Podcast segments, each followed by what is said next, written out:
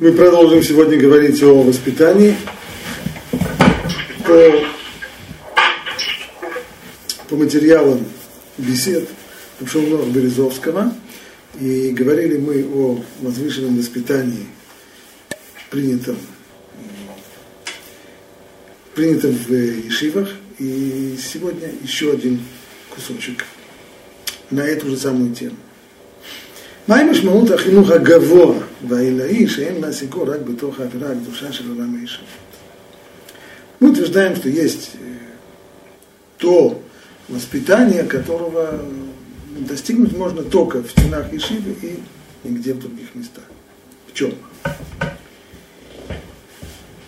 הנה עניין חינוך תופס מקום נכבד גם אצל המוני עם שאינם שייכים לעולם התורה. В конечном итоге мы знаем, что есть достаточно много людей, для которых воспитание детей представляет собой важную ценность. Они не обязательно являются частью мира Торы, и более того, не обязательно, вовсе не обязательно являются частью еврейского народа. Достаточно много людей в мире заботятся о том, чтобы у них э, воспитание детей прошло как следует. И разрабатывают они способы, и разрабатывают они методики, и тактики, и стратегии, и что угодно. В конечном итоге до чего они, что они достигают. Хемашки арбе твуна, эх лиханех а, это адам, житнек, бецедек, убиешев, бадинут, убанинус. Понятно, что они вкладывают достаточно много сил э, и, достаточно много работы в то, чтобы постараться воспитать детей так, чтобы они вели себя прилично, чтобы были, что называется, воспитанными и соблюдали приличие, вежливость, были людьми вежливыми, чтобы вели себя честно по отношению к окружающим людям. Вешелуи асунас маасим мушхатим, вло язик, вло игнов, игзоль хаверо, чтобы, чтобы не воровали, чтобы привыкали к тому, чтобы честно зарабатывать себе на жизнь, не вредить другим людям и так далее и тому подобное. Это более-менее цели воспитания для, для всех понятные, для, для всех принятые, и для этого на это направлены все, все усилия и, и воспитателей, и психологов и так далее. Умна. החינוך שלהם אינו רק בחלק החיצוני, בדיבור, במעשה והנהגה האנושית והעדינה. Понятно, что все это воспитание, оно направлено только на уровень человеческого обычного поведения, то есть на то, как воспитуемые будут говорить, как они будут поступать по отношению к другим людям, и насколько они будут э, деликатны и так далее. И все. אבל אין להם דרכים איך להשפיע על פנימיות האדם, שישתנו כל התוויות והתכונות מכל התוויה של התרבות. Но у этого воспитания нет никакой возможности, абсолютно никакой возможности даже по определению, изменить суть человека, произвести в человеке революцию и изменить то зло, которое находится в, в человеческой природе, изменить его на добро. Откуда, откуда зло? Откуда угодно. Часть это то, что человек э, от своих родителей унаследовал. И мецад Турашами Аурим Цумах Цавту. И мецад Ецер Лева Адам. Второй, второй источник это Ейцер, Ейцер Ара, Таавод, влечение – ולא מצאו את הדרך לעקור את השורש, פורה ראש ולענה אשר בקרב האדם. И воспитание обычное, самое, самое хорошее, самое лучшее, но не в состоянии вырвать с корнем все эти, вот, вырвать этот самый корень, из которого произрастают все неприятности в, в поведении человека. Нет у них возможности, нет возможности повлиять на сердце человека, на его мысли, на его чувства. Аля дворим женам бешуто адам. Ведь эти вещи мы знаем. Как, как в свое время спросил Ибн Эзра. Тора требует лот ахмот, не пожелай. Не пожелай имущества своего ближнего, не пожелай жены своего ближнего.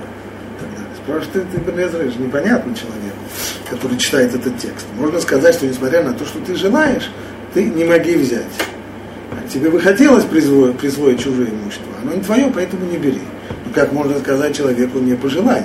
То есть, вопрос основан именно на том подходе, что есть вещи, которые вне власти человека, как, например, его мысли, его желания, его поползновения, его то как же может Тура потребовать не пожелай? Ответ это он, ответ на этот вопрос находится в самом вопросе. В самом вопросе заложен. То есть Тора представляет себе, что есть такая форма воспитания человека, в которой можно проникнуть и в самую, в самую эту глубь, и в подсознание человека, и в его влечение, в его желание, в его, в его познавение, в его мысли, в его чувства. Есть такая, и есть такое. Понятно, что это не, не результат простых, э, скажем, простых каких-то шагов. Для этого требуется серьезное, серьезное воспитание. И достаточно долго. Но путь такой есть, и путь такой возможен. Еще один пример. Мы очень подробно изучали законы запретов на месть и злопамятство.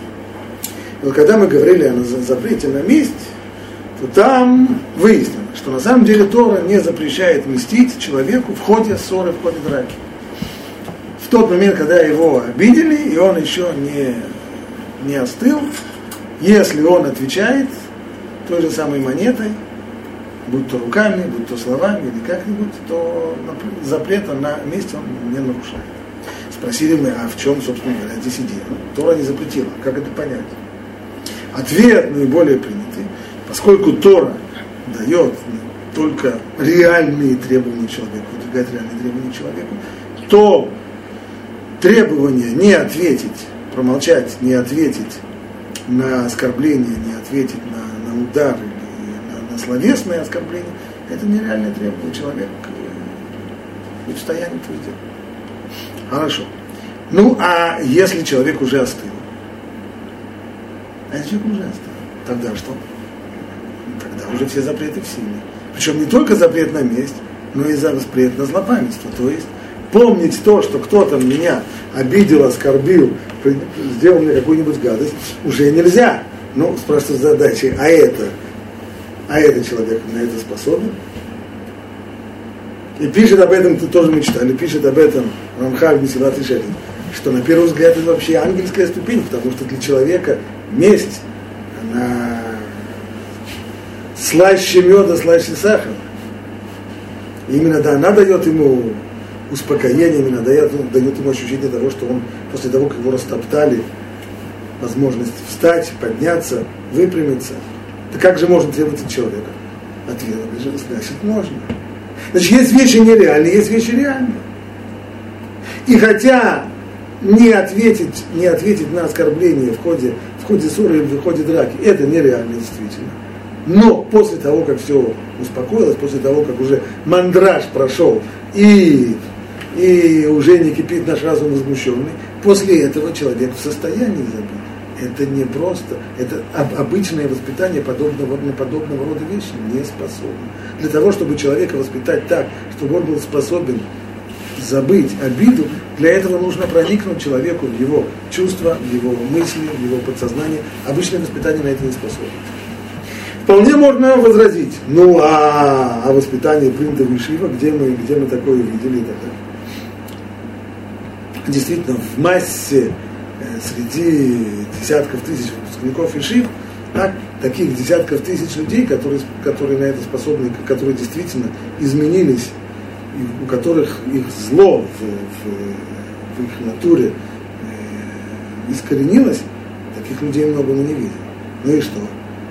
Ну, достаточно хотя бы одного, если мы это увидим, это значит возможно. А остальные почему тогда этого не сделают? потому что для этого нужно тяжело работать, стало быть лениться. То есть возможность она есть, и техника она есть, и технология она есть. А техника это именно то, что и это возможно только через воспитание в стенах Ишивы. Но то, что многие в стенах Ишивы этого не достигают, это не значит, что это невозможно. Подобно тому, как если, если посмотреть, э,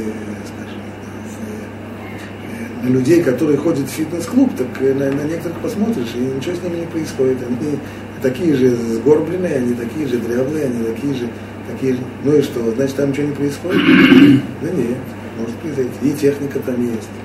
и снаряды там есть, и снаряжение там есть, и тренеры. Все можно. Можно себе такой бодибилдинг устроить, можно себе такие мышцы накачать страшно. Во, во сне приснится страшно станет. Да. Но только что для этого надо работать. Поэтому то же самое здесь. Те люди, которые знали лично Равзильбера, им, им, в общем-то, особо много так объяснять не нужно. Вот, э, вот есть человек, вот был такой человек, это не то, что вот, значит, значит, можно быть таким, значит, можно воспитать такого человека. Можно. Без Торы, без, без вот такого воспитания, которое происходит в жизни. Это невозможно. Это нереально. Это, это, это, это не получится. Но такое возможно. Возможно. А то, что большинство до этого не достигает. Тяжело трудно, но это возможно.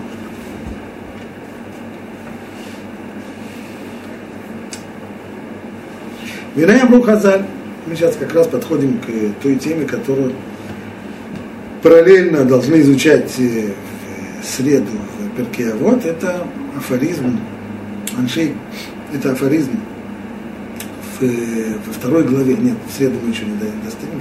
В среду у нас будет у нас будет еще только афоризм Баншей Кнест Агдула, а уже во второй Мишне, в дальнейшем, это следующий афоризм Шимона Цадика, Аль-Шимуша, Дворим Аулям Мед, Аля-Тура, Валя Вуда, Валь-Гнут Хасадим.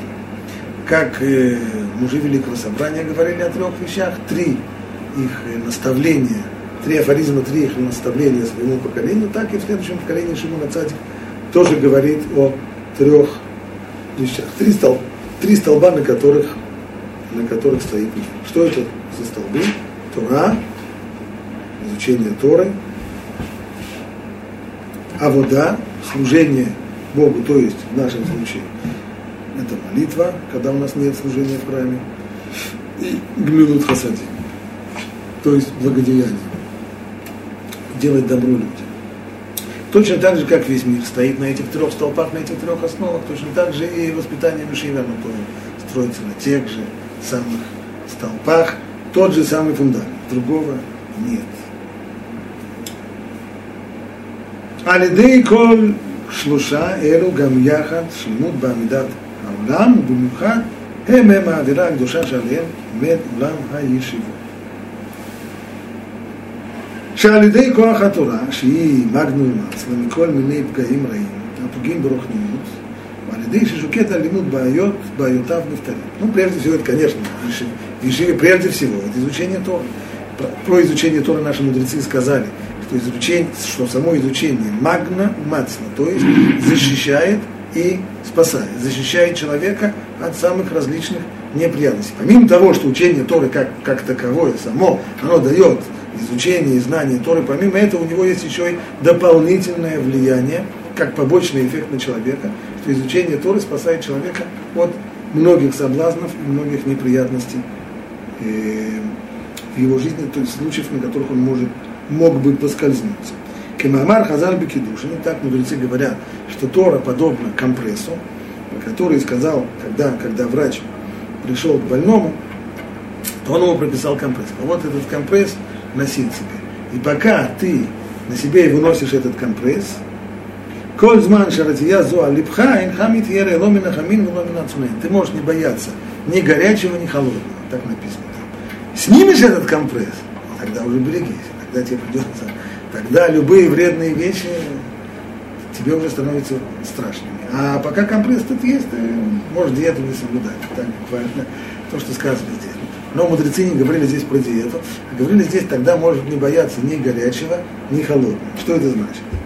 Горячий имеется в виду, айна меня на это, вот шеецерара михамем это да.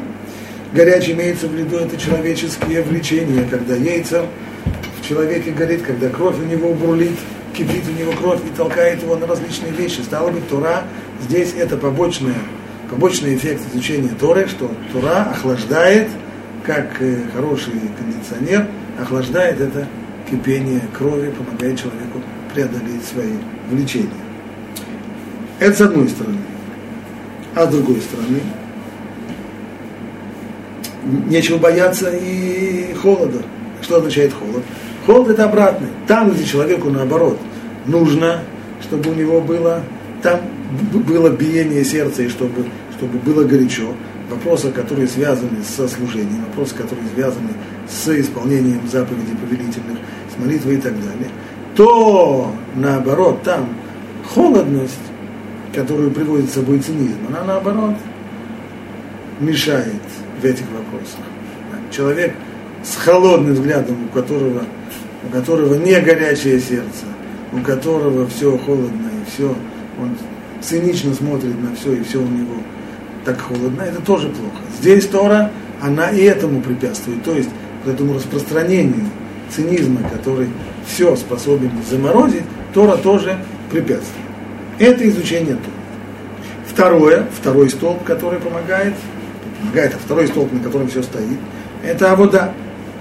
Айну шалидейши яшкия бимея бахарут, бихол хом либо навшо, бинянея воды зашем, беит лавут ведикут башем, Бекуах земит габер тавутав ветазбихав.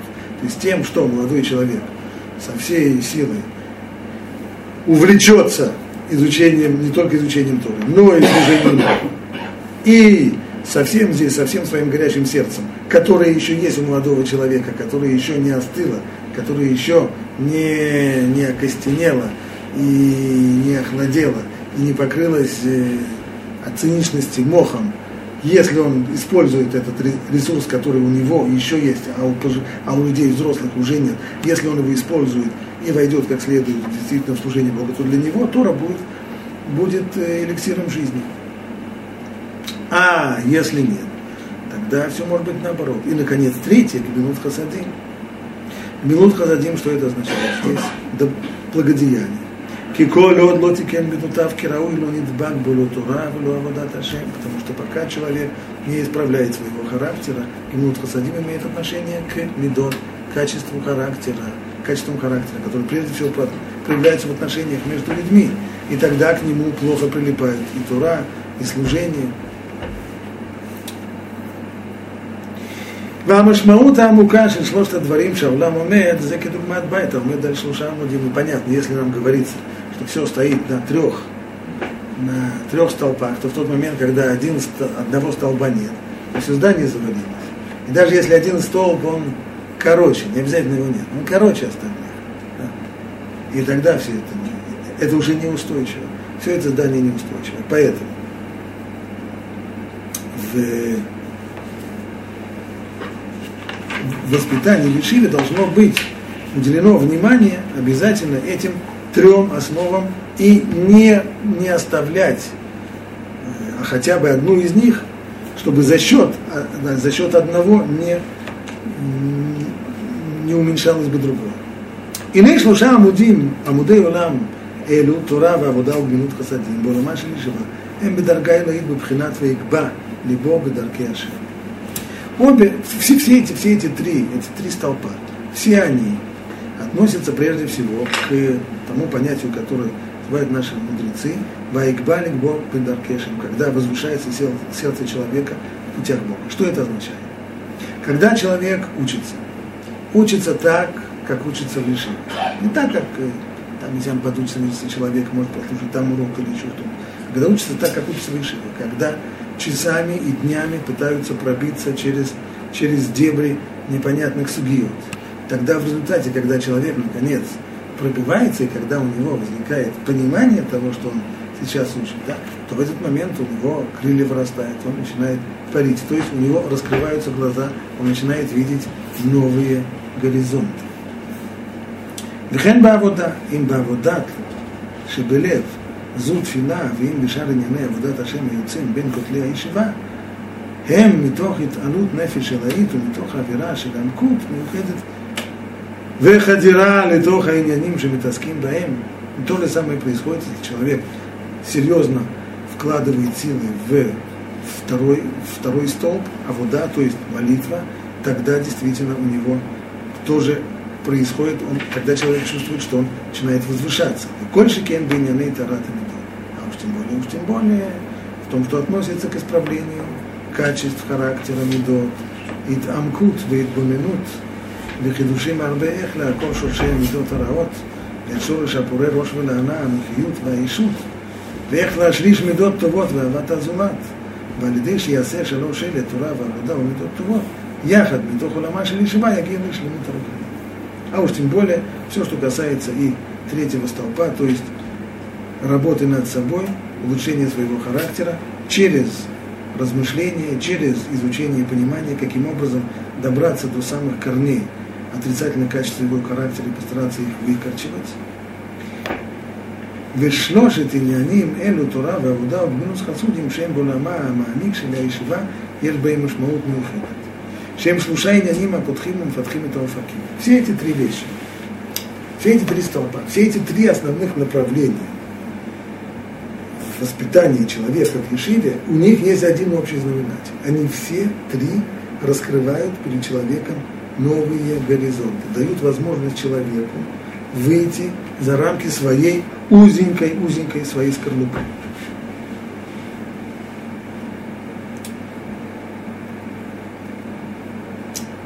А Тура мифатахат мухошель иуди. Китура Ташем Махкима Понятно, что изучение Торы прежде всего развивает человеческий разум. А в удаши были в мифатах это лев леаргиш, где что кекли, лабурет барашма.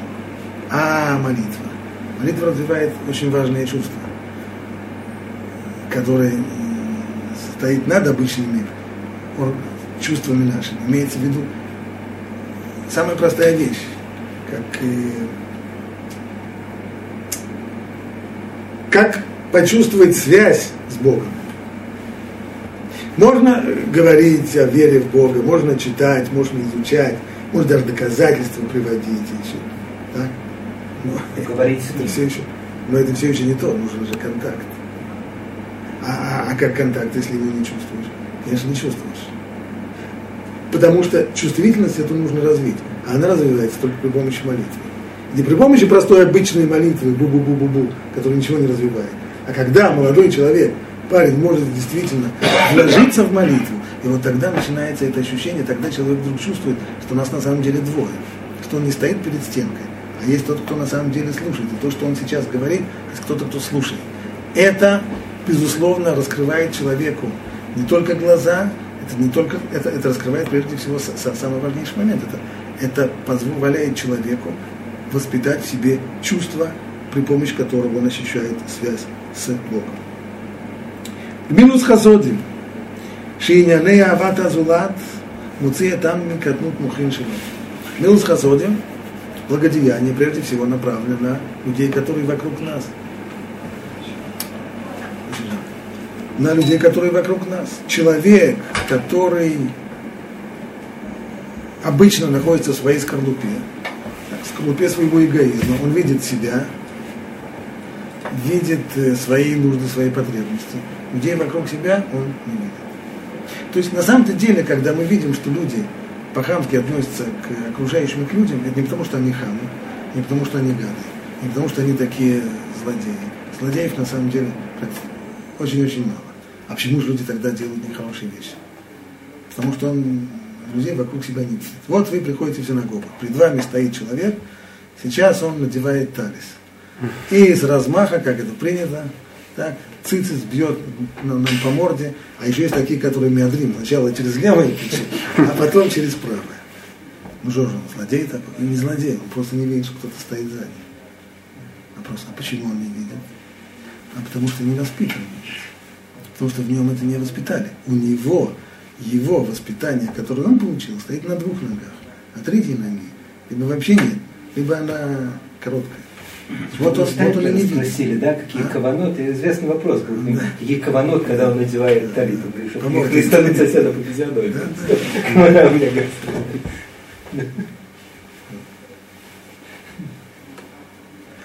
Я как я как-то находясь, находясь в этой самой э, в синагоге на, на молитве, передо мной стоял парень.